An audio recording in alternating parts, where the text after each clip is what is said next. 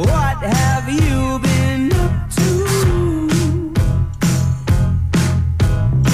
Llegó. Seguimos en lo que viene y lo que viene es. Es eh, muy importante. Es un monumento. El monumento a la boga. ¿Ya te dieron el monumento a la boga? No, no, todavía no, pero bueno, hay otros colegas que ya han recibido distinciones, así que en La algún momento nos tocará a nosotros. Oh, qué picante que empezó, es tremendo. Yo no lo conocía No, no, personalmente no. porque de lejos da un poco de miedo. Es picante, es pi- sí, Sí, por sí. eso tenía que entrar la señora, porque, No. Porque no, no, gesticula no. desde lejos. No, para nada. Aparte, quien recibió alguna vez una distinción este, son primos segundos míos, que son los de Escauriza, Claro. este, eh, pero tienen una historia, no sé, que en muy poco tiempo va a ser más que cincuentenaria, seguro. Todavía no lo presentamos y ya está tirando nombre, que- está tirando. Yo, está yo esperaría, no lo presentaría todavía. Está pasando factura. Te- le podemos dar, eh, podemos tramitar el premio al mayor importador de limones. Después No. de Bogas debe ser lo que más compras. No, no, tengo un muy buen árbol de limones que nació este, del viejo lugar donde teníamos la, la parrilla y tiramos la semillita ahí, de repente, en- en- después de 23 años, como te decía antes, se ha hecho un árbol que da Mirá, limones bueno. todo el año. 23 años de. Pero en dos- Vamos a decir- dijo, vamos a decir- dijo el lugar donde tenías ante la parrilla. Ah, no sabía que había un lugar antes de la No, no, parrilla. a ver, donde está ubicado, Ah, donde está ubicada dentro del restaurante La Parrilla, que Ahí, ahora la está. tuvimos que reubicar. Bien, estamos Bien. hablando con el señor Daniel Nardone, ¿no? De la Bajada, me pongo de pie, España. Eh, parrilla clásica. Casi, casi, casi. Yo me atrevo a decirle a los lugares que quiero mucho, les digo que son casi un bodegón. Eh, y es un, es un. Es después del Monumento a la Bandera, es un lugar al que toda persona que pisa Rosario tiene que ir, y los rosarinos, casi que una vez por semana, cada dos semanas, pasamos, nos comemos nuestra boga y somos un poquito más felices. Bienvenido, señor Daniel.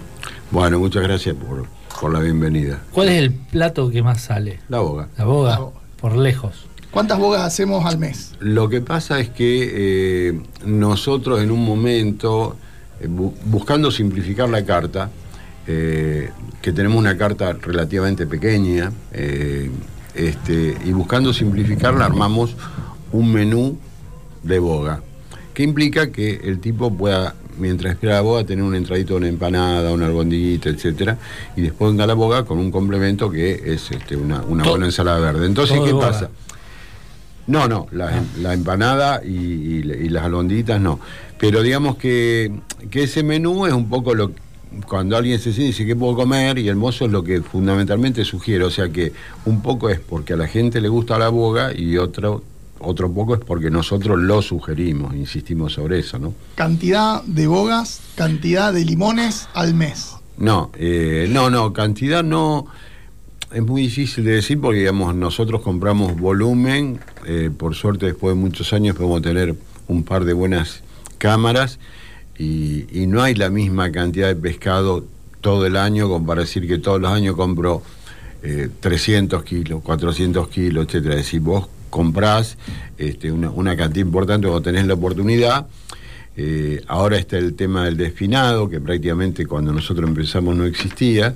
Es decir, que todo el pescado que compramos, después va al proceso del desfinador y después va en cunas, etcétera, etcétera, y se, se congela y, y es lo que, lo que trabajamos. Pero el volumen es eh, kilos. ¿El despinado es ahí en, en el boliche? Nosotros despinamos ahí, sí. ¿Y cómo, sí. cómo, cómo se sacan las espinas de la boga? La verdad que te tendría que mostrar una filmación porque el trabajo depende de la calidad del desfinador. Nosotros tenemos la suerte de tener uno muy bueno eh, que demora dos minutos. Técnica. Ah, no, pará, pará, pará, pará, pará, Dos pará. minutos Dijo despinador y yo pensé Sí, sí. que hablaba de una máquina. No, no, Estamos no, hablando de una persona. No, no, es una persona, sí, sí. Este, que debe demorar dos minutos por cada pieza. Este, el pescado ya está abierto. Este, y bueno, por supuesto tenés eh, eh, de un lado, de una mitad, de una penca, te queda el espinazo que se saca con cierta facilidad. Y después le hace un par de cortes para sacar las otras espinas transversales. eh, y lo presenta, lo alisa con las manitos y queda como que no te das cuenta No que le la. Es uno de los grandes inventos de la humanidad. Lo quiero eh, conocer. La boga despinada. Lo quiero el conocer. al pescado despinado, comer de sábalo, todo despinado, la verdad que. Sí, en este caso lo sacan con una pequeña fe- Sí. de- de fetito, un pequeño filet que sale con, con las espinitas, porque en muchos casos en los pescados de mar y qué sé yo, en la onda más gourmet hay como si fuera una pinza de cejas eh, Sí, mucho claro. más grande y el cocinero o el que está en esa tarea le va pasando la mano y donde siente la espina la va la va retirando como quien se saca los pelitos de la cara. Pero en la boga es más chiquito, más finito. Sí, y además es mucho más fácil hacerlo de esta manera, es mucho más rápido. Hay un cierto, digamos, eh, desperdicio. Evidentemente, si vos te comes un, un buen pescado con espinas, va a ser más jugoso, más grande, etcétera, que eh, el desfinado. Pero, pero bueno, hoy la gente, si no tenés desfinado, no lo vendés Daniel, cuando va a comer una boda, ¿despinada o con espinas? con espinas. Sabe. Eso iba a preguntar. ¿Seguís comiendo boga? ¿Seguís sentándote y te pedí una boga? A ver, lo que pasa que, bueno, ustedes son jóvenes, pero, eh, digamos, si bien la- el pescado no es la comida más frecuente, antes por el barrio pasaba el pescador, como pasaba el afilador, como pasaba esto, y, y mi madre o la vecina compraba el pescado con espina y se cocinaba con espina y a lo sumo... Se no, pero te enseñaban a comer algo que tenía espinas, ya de chico, de, mirá, tenés cuidado con la espina, comelo así, comelo asado, y si te tragaste una espina no te preocupes. Es decir, ahora es algo que está fuera de, de la lógica, entonces este, la gente, ay, no tiene espina, no... Bueno, Después de 20 años, ¿me podés decir si es verdad lo del pan o no? no, lo del pan es lo peor, pero la gente lo sigue haciendo. ¿En serio? Exacto. Este, viste que qué sé yo, es como el guasón es malo y la gente lo quiere para volver al reportaje de antes. ¿Batman o Superman? ¿Eh? ¿Batman o Superman? Nunca fui de los superhéroes, sí de las historietas, porque bueno, las famosas, nosotros en aquella época le decíamos las revistas mexicanas, no sé por qué, será porque la imprimían en México, las, las. Las hechas en este pero no, no, no soy muy fan, sí de mucha de la gente que nombró, porque cuando se hace el crack bamboo, que lo arma Eduardo Rizo, Claro. este, desde hace años vienen a comer todos eh, a la Bajada de España y de hace años, bueno, el último, bueno, ya hace dos años que ponemos un, un gran panel porque nos llenaban de dibujitos individuales, ahora ponemos un gran panel que es una intervención colectiva este, y ya están colgados allí, ¿no? Qué espectáculo. Veintipico de años al frente de un lugar popular. Al que fue Batman, Conocido. Superman, Iron Man. Eh, ¿cómo, cómo es eso? De- contame, no sé, ¿de qué país fue el, el país más raro que vino alguien y se probó una boga? No, no sé, porque el tema es así, con todo lo que está ahí, más todo, todo lo que está colgado y todo lo que está guardado y no colgado de gente que pasó, siempre hay que hacer una, una pequeña observación. Vos allí tenés gente que por ser conocida, el mozo, el dueño o alguien dijo, uy, mirá, está tal, y uno tiene la oportunidad de saber que estuvo, o hacerle firmar algo, etcétera. Después tenés el tipo que ve que hay mucha gente conocida en las paredes y su ego dice, ¿por qué yo no? Y se hace conocer.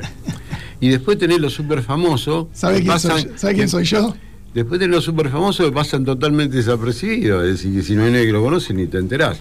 Pero por ejemplo tenés eh, un- un- uno que firmó, no me acuerdo el, primer nombre, pero es Chin, con Chin con G al final, y tenía, era una pinta oriental bárbaro, el tipo se sentó, pipín, vio los cositos, pidió intervenir en una, una servilleta, estaba con unas brutales cámaras fo- fotográficas cuando todavía no era tan digital el tema de, de las cámaras, firmó, hizo un dibujo. Y yo, claro, después empecé a buscar quién era Chin. Y Chin era el, eh, el encargado de la sección arquitectura del New York Times. Pa. Pero después me enteré por los estudiantes de arquitectura que tiene un par de manuales que son los que fundamentalmente la Universidad de Córdoba y de Rosario de Arquitectura eh, son los manuales para bocetar a mano alzada. Este, y cada vez que viene algún estudiante cordobés o, o rosarino de arquitectura, uy, mirá, vino Chin. Pero casos como ese hay un montón que, que- de gente que se... Este, pero te digo, por ahí el, el- el más importante es el que vos no sabes que vino.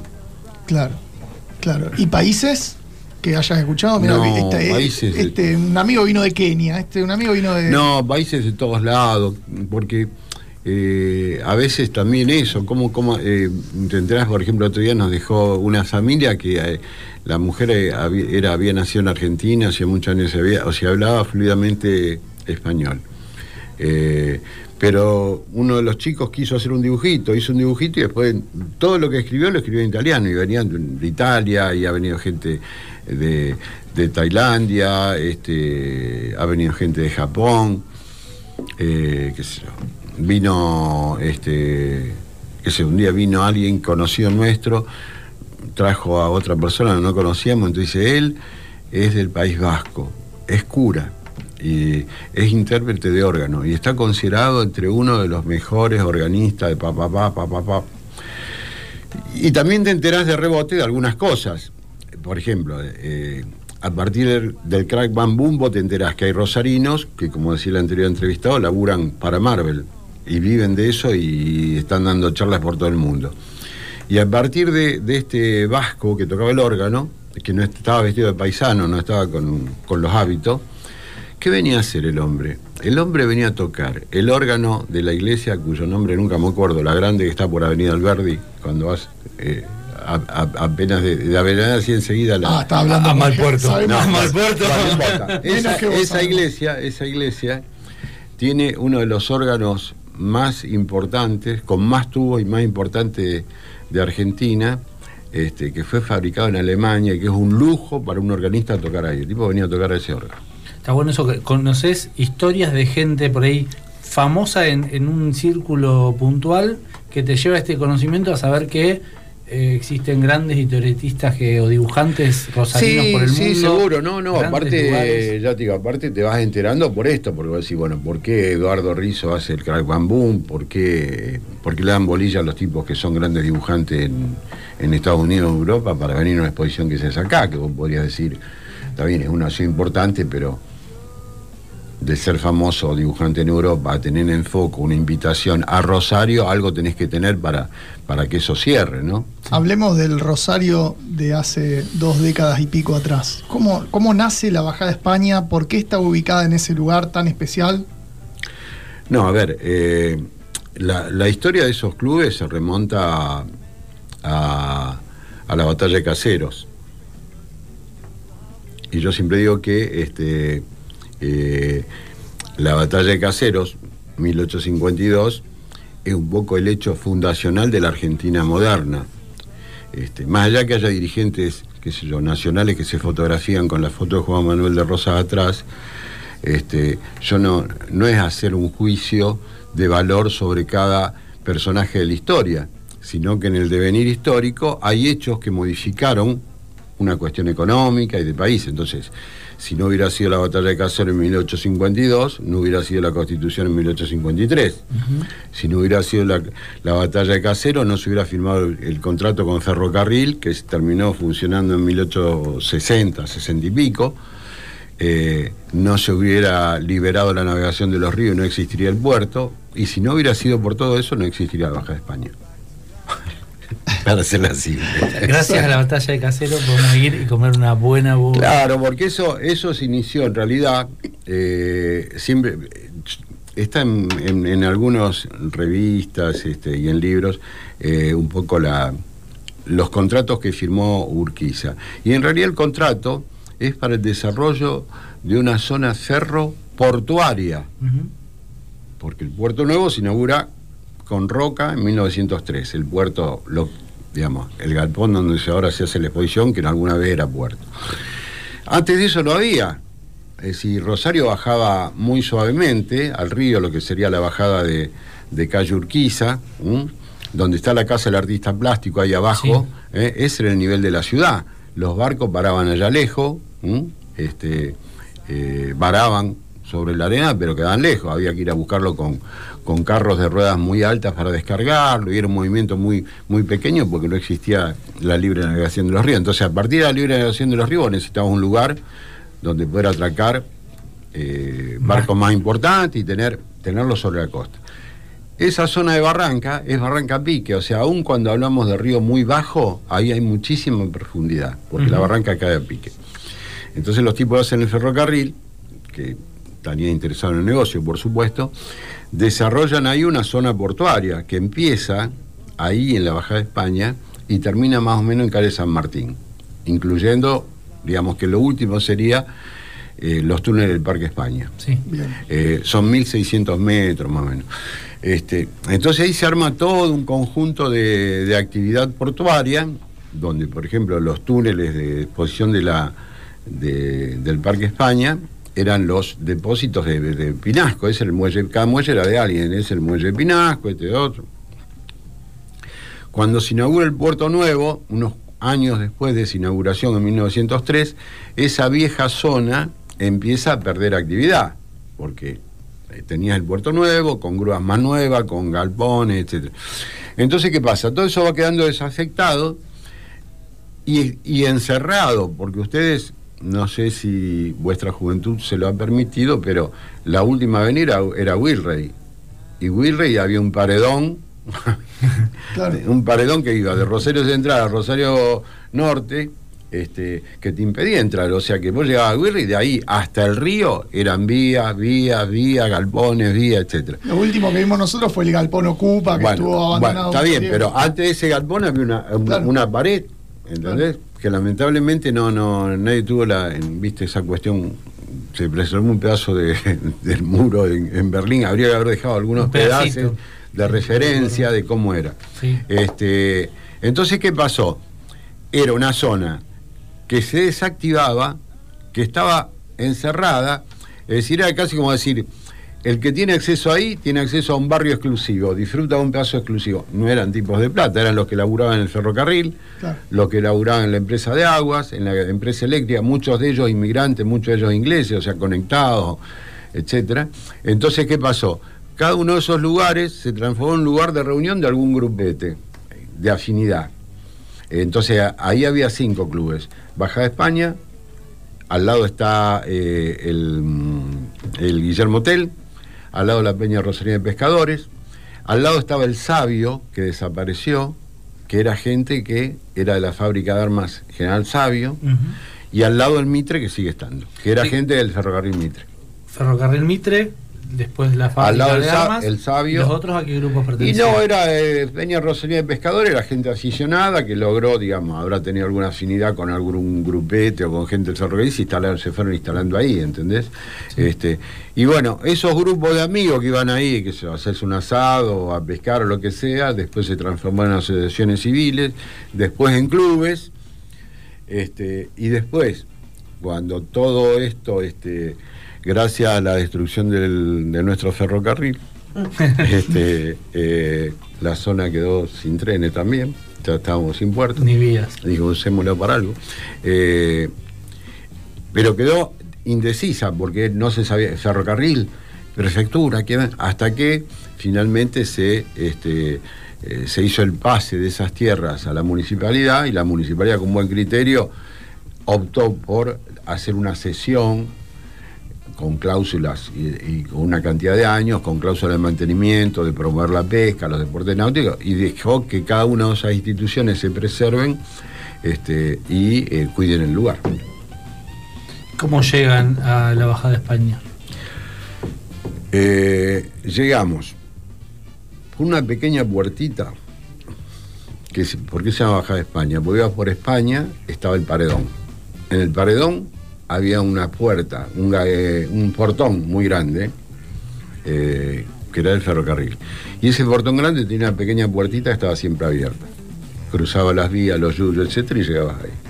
Eh, y el, el presidente era un amigo, compañero mío de, de la escuela primaria, y me dice, che, Daniel, vos que estuviste en gastronomía, mirá, se fue el concesionario, tenemos un buffet, era un solamente un buffet abajo. Y bueno, así llegamos. Antes había estado en otro lugar. En yo había armado Hemingway, que es donde ahora está el MOP. Donde estaba Taura, donde se armó el Ah, sí. Es un restaurante de pescado que era mío. Donde el amigo Lotuf iba siempre con. eh, cuando era. este Lo tenía a Kiko acá de. A Kiko. Ah, Kiko. A Kiko. Kiko, Kiko, Kiko. Entonces el turco me lo llevaba a Kiko, que hablaba así, y mi hija le decía que abre como, como en el chavo, y iba, este, iba Kiko a, a Gemini. Así que ya tenía una experiencia previa. Siempre vinculado con, con cierta relación con el pescado de río. Sí, pero digamos, no es, eh, viste, se, se fue dando. eh, Natural. eh, naturalmente, si en realidad era una búsqueda también que tenía que ver con decir, eh, yo después de haber estado como director de turismo en la Municipalidad de Rosario, eh, era uno de esos este, que, que confiaba en el desarrollo turístico, y esto era el año 90. Y cada vez que hablaba de esto me miraba y la gente por atrás se reía un poquito. Eh, había un grupo, los que, el grupo más afín a la actividad turística, me refiero empresarialmente, eh, tenían una sola frase. Rosario no puede ser turística si no hay casino. El más afín. Entonces yo te- y yo decía, no, Rosario puede ser turística porque tiene un río, tiene la isla, yo había tenido un boliche en la isla, porque tiene barco, porque tiene historia, porque tiene museo, y- no, eh, bueno. Y entonces yo en ese, en ese periodo que duró unos cuatro años, digamos, también me di cuenta de, de algo. Este, si vos tomabas Pellegrini, histórica calle gastronómica Rosario, ¿qué tenías?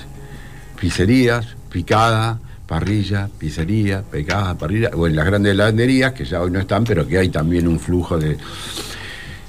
Y está bárbaro que sea No, así. no cambió mucho. Está bárbaro que sea así, ¿entendés? Pero vos decías, bueno, si yo quiero, tengo que competir con 100 o buscar algo que sea un poquito distinto, que me permita tener un, un nicho de negocio distinto. Hablabas de, de Rosario Turística. Esa visión que tenías. Hoy, si tenés que medir en porcentaje, ¿qué tan desarrollado considerás que está la ciudad en cuanto al turismo? Tenemos un problema serio que son la cantidad de plazas hoteleras.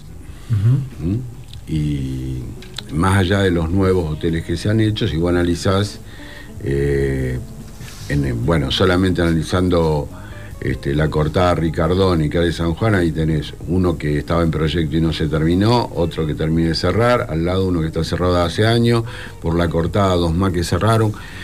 Eh, bueno, acá vecino de ustedes, el Rosario que cerró también. eh, es decir, y este, este, este tema de las plazas es complicado porque, digamos, cuando vos te planteas eventos, si vos tenés un buen flujo de turismo fin y semanal como tenemos ahora, y ese, ese flujo de por sí te produce un- una alta este, ocupación, es muy difícil planificar algo más. Sí, pues ya estás a tope. ¿Entendés? Entonces decir, bueno, a ver, mi gran tema siempre de desarrollo turístico fue el tema de ferias y congresos. Yo trabajaba en una revista que se dedicaba a eso, eh, armamos con un grupo de gente el buró de feria y el buró de, de- de Rosario, fui presidente de ese buró, bueno, y mi gran tema era ese. ¿Entendés? Entonces vos cómo salía a pelear una... Ahora en Córdoba se hizo, o se está por hacer, este, el Congreso Internacional de Maíz. ¿Sabes lo que mueve eso? Sí. Y Rosario, por ubicación, por un montón de cosas, por los puertos, podrías salir a pelearse desde ese tipo de eventos. Pero vos para pelear un evento de esos, de acá a dos años, que es más o menos como se trabaja un colegio, tenés que tener mil plazas libres este, para poder pelear. Y eso es a veces muy difícil. Entonces, bueno, ese es uno de los problemas. Y lo otro es que eh, eh, Rosario se acható. Es triste, Eh, co- coincidimos. ¿entendés? Hablo por usted. ¿Entendés? Coincidimos. Entonces, sí, sí, sí, eh, totalmente. porque si vos pensás eh, Rosario, y volvemos a la batalla de Casero, es decir, Rosario es una población muy chica, eh, sin eh, gobiernos importantes ni nacional ni provincial, lo cual hacía que no tenía un patriciado histórico desarrollado en la ciudad. ¿Quiénes fueron los patricios de esta ciudad? Tipos que vinieron a laburar y muchos de ellos eran pobres y enriquecieron, y otros eran ricos, como, qué sé yo, Pablo Casola Lizal, que era un tipo de, plata. Y ellos quisieron ocupar ese lugar de ser reconocidos, dejando cosas para la ciudad. Y armaron una ciudad que, Palacio Fuente, un inmigrante, Hospital Español, Hospital Italiano, Unión de Benevolencia, bla, bla, bla, bla, bla. Eh, eh, Banco Provincial. Sí. Eh, edificio como facultad de, este, de abogacía hoy, pero pensado para otra cosa, la casa donde vivía el que construyó la facultad, este, lo que era la asistencia pública, después pasó a ser la maternidad Martín, donada por la familia Martín. Y creo que esa gente pensaba más en la ciudad que en la posibilidad de hacer algo por negocios. Es decir, pensaba más hacia afuera que corporativamente. ¿Mm? El Palacio Minetti, etcétera, etcétera. Entonces, eh, yo a veces digo, ¿por qué eh, hay, tenemos que repensar a Rosario como si fuera Nueva York, pensando que está bien que tenga el edificio más alto, el mástil más alto? Pa, pa, pa, pa. Si Rosario tenía un perfil sin necesidad de eso, como vamos a un montón de ciudades del mundo y no necesitan tener un edificio alto para ser reconocida. ¿Mm? Qué, qué fantástico recorrido de casi dos siglos en 15 minutos, 20 minutos. 20. Vamos, vamos a seguir hablando con el señor Daniel Una pausita. Nardone de la, el monumento a la boga, la bajada a España, en un ratito.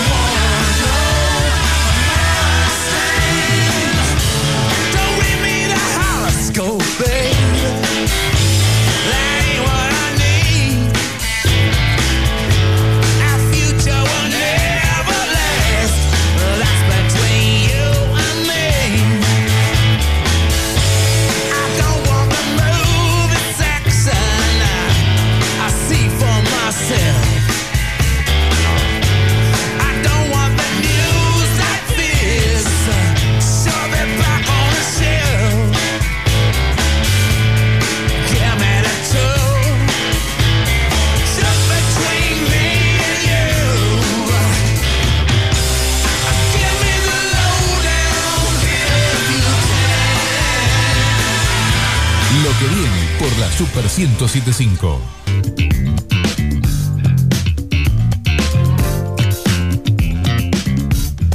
Volvemos. Volvemos. Continuamos. Volvemos. No sé, yo no, quería volver, quería seguir charlando. No, el fuera de aire es increíble con el Oh, señor Daniel. de imagínense la lo que es el de España, se la están perdiendo. eh, pero es más bueno que lo que parece. De lejos, de lejos parece más malo que de cerca. De cerca es una buena persona. Aparte, una persona con la que puedes estar hablando 6, 7 bogas. ¿Cómo, Están invitados, no hay problema. ¿Cómo funciona? Nos va a atender el guasón. Apa, me gustó. Pero- ¿Cómo funciona un lugar? ¿Cómo abrimos? ¿Abrimos seis días a la semana o siete? Eh, abrimos siete días y eh, en invierno lo que hacemos, eh, cuando baja la cantidad de, de gente, cerramos el domingo a la noche. Eh, porque, viste, empieza la actividad escolar, etcétera, es un día medio muerto. Y ahora, justamente este domingo, es el primero que empezamos ya a abrir también el domingo a la noche. ¿Cómo, ¿Cómo se hace para atender siete días a la semana, todo el año? La cantidad de gente que entra, la cantidad de gente atendiendo. Bueno, en ese sentido no somos, más allá de la especialidad de la boga, este, que compartimos con, con mis primos de Cauriza, este, no somos el único restaurante que está abierto. Hay una lógica empresarial y de una gimnasia y de, de un crecimiento que tampoco es de golpe, o sea que hay una cosa paulatina. Nosotros empezamos abajo atendiendo solamente un buffet con algunas mesas afuera. En verano poníamos gazebos en una terraza donde no había nada más que el piso. Después construimos el salón. A ese salón le tuvimos que hacer baño. Después construimos una cocina. Después este, teníamos, qué sé yo, X cantidad de freezer. Después dijimos, los freezer era un desperdicio de, de energía y de espacio. Invertamos y invertimos y tuvimos la cámara. O sea, bueno, hay una lógica que tiene que ver también con la experiencia y con un crecimiento que se da si vos tenés suerte en el negocio, ¿no es cierto? Si no, bueno. La parrilla no se apaga nunca. Eh, sí, eh, en realidad, este, eh, donde hay fuego, cenizas quedan. Si vos recogés todas las cenizas que están en la parrilla y las metés en un lugar que le cerrás la, la puertita, a la noche no necesitas prender de nuevo, le agregás carbón y enciende. Ah, qué buen dato. Buen dato. Para ahorrar fósforo. ¿A qué hora arranca la, la tirada de bogas a la mañana y a qué hora arranca a la tarde? No, nosotros tenemos una mecánica que, bueno, yendo a lo que ustedes preguntaban al principio y sabiendo que lo que más sale es la boga, ya los parrilleros eh, van tomando una, una dimensión, digamos, de saber sábado, domingo vas a hacer tantos cubiertos y entonces arrancan cubriendo la parrilla este, de, de pencas de boga. Este, eh, con muy poquito fuego, tratando que se, se vayan calentando, eh, se les vaya el frío y, digamos, un poco trabajándolas muy lentamente y reponiéndolas a medida que van saliendo, cosa que te digo que es un servicio también bastante rápido, porque bueno, el pescado se cocina rápido. ¿Cuál es el día que el día del año, quizás seguramente haya más de uno, que decís, basta, que no venga más nadie, váyanse, esto es un montón? No, nosotros, eh, tanto mi socio como yo, bueno, y mi señora lo puede contar, hemos pasado épocas que estábamos permanentemente. O sea, eh, estábamos los dos al mediodía y a la noche, eh, eh, hacíamos, nosotros éramos los parrilleros, estábamos nosotros en la parrilla y teníamos el talonario para hacer la factura a mano y eh, si que era una cosa y cobrábamos, en la parrilla, sacábamos el pescado, cobrábamos. Todo. Bueno, entonces ya dijimos basta, entonces ya eh, tenemos eh, lo que te decía antes, ya tenés un grupo Hay de gente, equipo. claro, un equipo de gente en la que confías, que de todas maneras cuando hay una emergencia te llaman a vos también, pero eh, eh, podemos tomarnos las licencias como estar acá esta noche, por ejemplo. Yo a la noche no voy más hace mucho. La boga es la gran estrella, pero ¿hay algún otro plato así destacado que vos digas, más allá de la boga, prueben esto? Mira, nosotros, yo siempre le digo a la gente porque hay, hay un tema con, con la cocina que es, al ser una carta muy pequeña, nosotros lo que tenemos de cocina son todas cosas de nuestra propia elaboración. Entonces confiamos absolutamente en todas. Y sabemos que el tipo que no come el pescado, pero que le gusta una pasta rellena y come un canelón de pescado, se va muy satisfecho. Los canelones Y lo son recomiendo. increíbles. Y al que no le gusta el pescado o la carne y come el canelón de verdura, se va muy satisfecho. Entonces, eh, yo cuando recomiendo, recomiendo la boga, porque a mí me gusta la boga, ¿entendés? Pero sé que las demás cosas, y hay gente que le gusta más el pacú, por ejemplo, bueno, Y el problema que te genera cuando te llega la primera empanada y, y está a punto de llegar la boga y te querés pedir otra empanada y otra empanada. No, siempre bueno. era problema ese, ¿verdad? No, bueno, el menú tiene eso. Ahora, ahora vamos a sacar, creo que eh, en verano, justamente por eso vamos a hacer una eh, algo así que va a tener que ver como una, una especie de picadita, porque hay gente que por ahí, con el trajinar de la zona, eh, no quiere sentarse a comer, ¿viste? Se sienta a degustar algo. Entonces vamos a hacer una cosita así de mar, río y tierra, entonces le vamos a poner alguna raba, algún pescadito frito, alguna empanada, bueno, y alguna cosita así, como para que este, picotee. Hablabas, antes hablábamos del tema de extranjeros, hablabas ahora de la degustación. ¿Cómo, ¿Cuál es el- la- primera impresión del extranjero con el pescado de río, que es muy distinto al de mar y al de otras zonas? No es lo mismo el, el pescado, la trucha de, de los ríos de la Patagonia que una boga o un dorado de esta zona. Mira, en general es buena, no, evidentemente no es uniforme, siempre hay gente que, que- que le escapa al, al sabor del pescado. Por eso la boga, digamos, es interesante, porque eh, la boga eh, y el dorado, lo que pasa es el dorado es un poco más seco, que son bastante, sabores bastante neutros, ¿no es Sí, el cierto? sábalo es un Y poco por más ahí, fuerte. sábalo que lo empezamos a trabajar, no trabajamos, pero frente a la escasez y frente a que la gente lo pedía, empezamos a trabajar sábalo, pero el surubí, que es bastante más graso, por ejemplo, por ahí al, al que no está acostumbrado le cuesta más en el paladar. Eh, pero no hay, no hay un, no hay un rechazo o algo "Ay, no me gustó, no era lo que yo pensaba. Hay excepciones, las Sí. ha habido, pero en su mayoría no pasa eso. ¿Se tentaron con el delivery o nunca fue una opción? Fue una opción momentánea post pandemia cuando arrancamos. Pero volvemos a lo que te decía de, antes de Calle Pellegrini. Al tener una carta tan pequeña y dedicada al pescado, que claro, habiendo dos o tres lugares que hacen pescado, vos tenés un volumen importante. Pero para el delivery, eso no tiene un mercado tan grande como para. Entonces, no, no valía el esfuerzo. Sí, también es complicado mandar. Finalmente tenemos el take, take away, sí, hay mucha gente que va ahí, pero tampoco es un movimiento, digamos, que vos decís, como una roticería que te hacen cola para llevar algo, ¿no? Unas empanaditas me llevo por takeaway. Lugar preferido de Rosario con la señora, dicen, no vamos a la bajada. ¿A dónde vamos? Un do- te la hago fácil, un domingo soleado. Vos sabés que estamos saliendo bastante poco a comer afuera, la verdad. Este, a mí me gusta mucho la pizza de Viapia. Uy, perdón, sorry. Ay, Son amigos. Chivo, chivo sobran y Son amigos, son amigos de la casa, son amigos de Sí, la sí, casa. Este, Los contagiamos de, Ah, los eh, contagiamos de COVID, así que. Ha- hace- le hicimos, sí, hacer la, la gran pregunta de Viapia. Ah, pizza con ananá, sí o no. Para nada. Y bueno, eh, A mí me gusta. La, señora, Ah, la señora la señora, prueba, sí, la, la señora, señora prueba, prueba. cerecitas, ¿sí? ¿Con cerecitas? No. No, solo ananá. ¿Es cerveza decís? no, No, no, cerecita. Cervecita, no. Sí. Pero pizza con ananá, sí. Sí. Bien, No, lo mío es la sorrentina y basta. bien. No, son amigos de la casa de los Viapia porque los invitamos en el otro estudio y nos contagiamos todos de COVID. Así que ahí quedó, Una, una nota quedó una relación con los amigos. Compartimos genes. Bueno, este, no, hay, hay lugares muy interesantes para, para comer en Rosario. Este, no vamos a seguir haciendo chivos. No, por Ah, supuesto. Abundan. Abundan. Un programa de chivos. Eh, hablábamos, hablabas recién hace poco del el tema del sábado que lo empezaron a incorporar, que la gente empezó a pedir. Hay como un, un volver y un empezar a querer, a, a demandar un poco más el pescado, la, la comida por ahí más. de Mirá, no, yo creo que el, lo del sábalo hay una.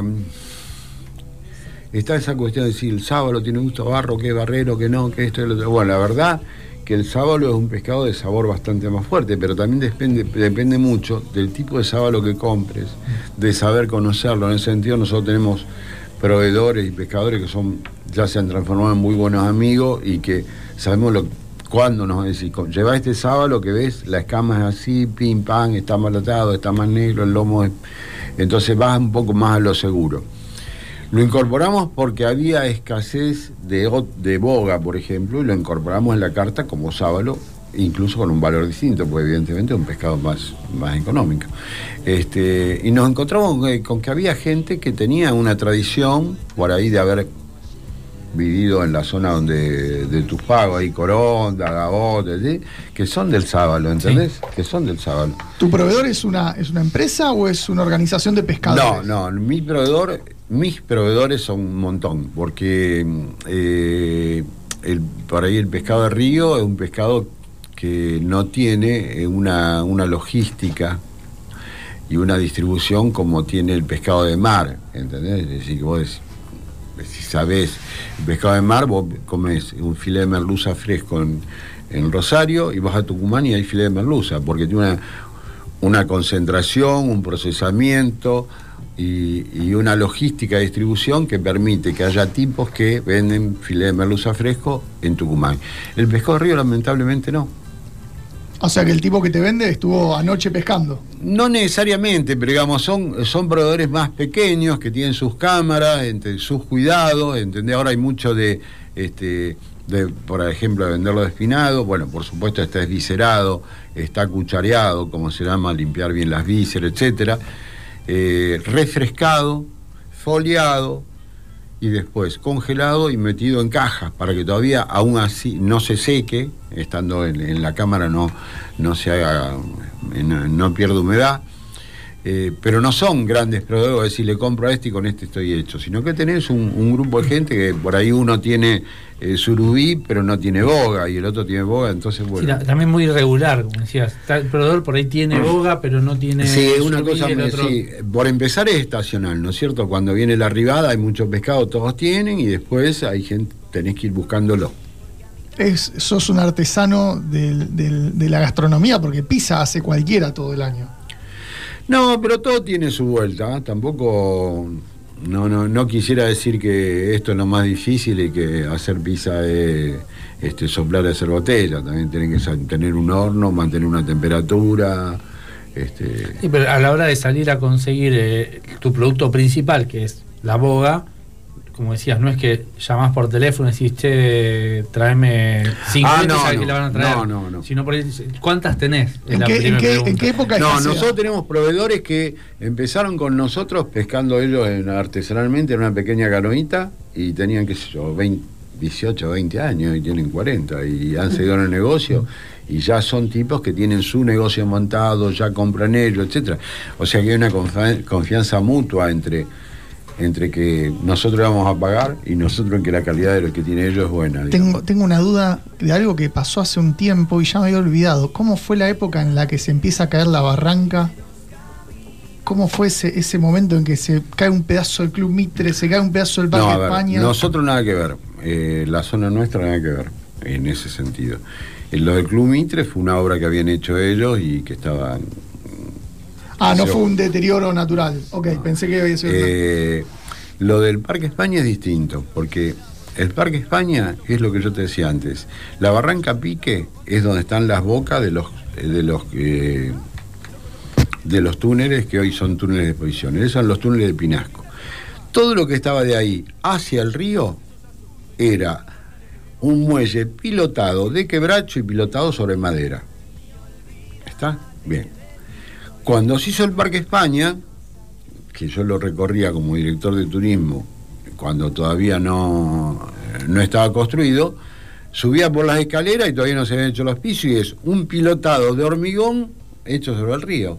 O sea, el colegio está sobre el agua, pilotado en hormigón. Sí.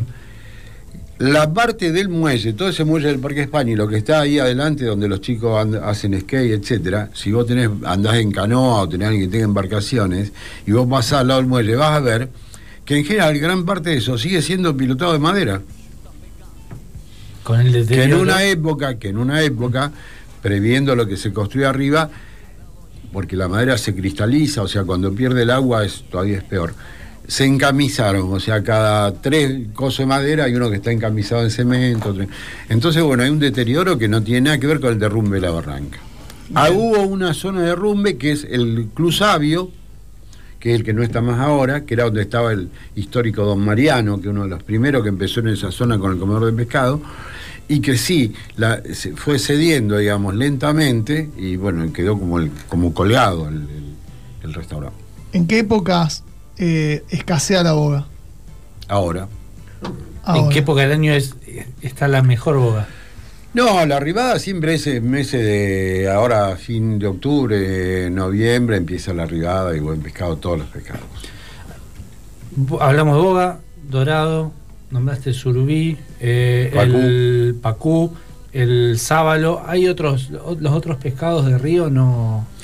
No, lo podés trabajar, por ejemplo, bueno, Escauriza trabaja muchas más variedades e incluso de distintas formas. O sea, por ejemplo, el fuerte nuestro del surubí es la rodaja, la Sí. posta de surubí hecha a la parrilla. En cambio, Escauriza compra surubí grande y trabaja mucho la milanesa de surubí que se hace con la panza, con la parte, digamos, Sí. que, Claro. ¿no es cierto? Este, bueno, y hace la, la milanesa de surubí, la milanesa rellena. En algunos lugares hay ra- en milanesa de raya. La raya Eh, entonces, bueno, son, son nosotros con lo que hacemos no queremos ampliar demasiado la parrilla porque es mucho más fácil de trabajar cuando tenés esas cuatro especies, taca, taca, taca, ¿no? Qué Es la- especialidad. Qué, qué noche espectacular. Estoy muy contento. Me- no- nos gusta mucho entrevistar históricos de la ciudad y sobre todo lugares tan importantes. Histórico, lugar importante y de un plato tradicional de la zona, como es el pescado de río. Un lujo. Qué Y espectacular. nos quedan tres minutos. Y me, me quedan 28 preguntas y le quedan 50.000 historias por contar. Va a tener que volver. No le sacamos anécdotas. Va a tener que una, volver, una, una, una, una que contás siempre, una Termino, cortita. termino hablando más que el turco Lotus, eso ya es. Y bueno, y bueno. Va a Sí. tener que volver. ¿Anécdotas? No, anécdotas, qué sé yo, hay tantas cosas que en tantos años por ahí te acordás de, de cosas que mm, te la trae algo a la memoria, pero que mm, de repente se te pasó de largo, ¿no? Pero este, un solo asalto en 23 años, un solo robo. Es que te tenés que escapar de abajo. no es fácil, es verdad. Sí, este, bueno, y, y después este, cosas, eh, por ejemplo, cuando vino una, mu- una creciente muy grande, eh, se nos llenó eh, el club de, de- no me sale el nombre ahora, de, ¿De? Nutria, no, de, de- ¿cómo se llama? Carpincho. Carpincho. De Carpincho. Hermoso. Y, y madres carpincho que parían ahí, carpinchitos chiquitos, No, una cosa qué increíble, increíble. Qué lindo ¿El, el momento. bicho más raro que has visto ahí en el río? Bueno, esa, esa zona de la barranca eh, se conocía como Barranca de las Iguanas. Ajá. Cuando nosotros empezamos ahí, la barranca tenía iguanas, pero iguanas metro, metro y pico, Ricas. iguanas importantes. Que después viste entre la gente, los perros, qué sé yo. Pero bueno, ahí había iguanas. Y había iguanas incluso que se habían este, eh, domesticado prácticamente. Allá eran de, de- de- de la casa. Sí, sí, sí, que seguían a determinado personal del club. ¿Qué dice la jefa? Hable, hable, hable, no pasa hable. nada. ¿Qué dice? Ah, Ah, sí, las comadrejas están ahora, eso, siguen estando así las Esas comadrejas. no, no se Hay, hay- hay gato, hay comadreja. No, no, las comadrejas sí están ahora, aparte son muy simpáticas, no son simpáticas para verlas, ¿no? Cuando están comiendo, por ahí hay gente que no, no, no le gusta demasiado, pero vienen caminando por un por una baranda, llegan a la soga del toldo y se trepan por la soga del toldo No con, había todo- visto nunca. con todos los hijitos, Ajá, que, los porque hijitos. viste que tienen los Sí, hijitos sí. que los llevan en, este, Marsupial. la marsupial, sí. Así que van con los hijitos ahí en, en la panza, las colitas afuera. Hermoso. Paisaje hermoso. Animales Animales exóticos. autóctonos, autóctonos. Comés comida autóctona. Un lujo. Daniel, eh, muchísimas gracias. La señora- ¿Cuál es el nombre de la señora? Marta. Marta, Marta. muchas gracias por la visita. Una velada espectacular. Bueno, vos has ido, desde ya por supuesto están invitados, me hacen un, un llamado y nos juntamos y seguimos hablando fuera del aire. Esa, esa charla me interesa Esa más que. que más me interesa. Tiene que volver a un nuevo programa. Eh, Tenemos pero que me cruzar, interesa la charla. tenemos que cruzar gastronómicos. Tenemos que cruzar gastronómicos. Para mí sí, para mí sí, esa, esa nota a dos gastronómicos. Bueno, nos vamos. Muchas gracias a la Bajada de España por estar esta noche en lo que viene. Gracias Lujón. a